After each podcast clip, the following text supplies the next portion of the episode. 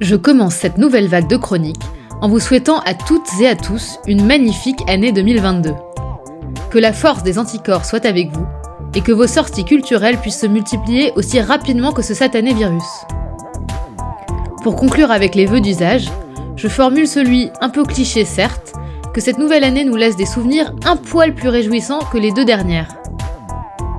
Et en parlant de souvenirs et de clichés, je vous emmène aujourd'hui prendre le pouls d'un temps que les moins de 80 ans ne peuvent pas connaître.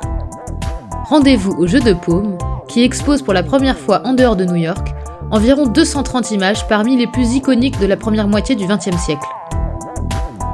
Dans cette exposition sur les chefs-d'œuvre photographiques du MoMA, issue de la collection Thomas Walter, la pellicule de la vie des premiers détenteurs d'appareils photo se déroule sous nos yeux. Photos d'art, photoreportages, photos sportives, les tirages exposés ici sont les témoins d'un début de siècle en pleine mutation. Des moments capturés par des artistes qui ne savaient pas toujours qu'ils l'étaient. Bérénice Abbott, Claude Cahin, El Lissitzky, Karl Blosfeld, les pionniers du 8e art ont su saisir l'énergie d'un temps bel et bien révolu. Entre jeu avec la technique photographique et prise de vue de la réalité, leur œil a révolutionné le monde en essayant d'en tirer le portrait. Un art d'avant-garde théorisé par Laszlo Moholy-Nagy, qui affirmait que l'analphabète du futur ne sera pas l'illettré, mais l'ignorant en matière de photographie.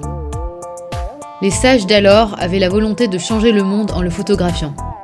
Mais la question qui se pose est la suivante. Peut-on vraiment changer le futur en capturant le présent? Alors, pour vous faire votre propre idée, allez, vous aussi, flasher sur les chefs-d'œuvre du MoMA au musée du jeu de paume, et ce jusqu'au 13 février.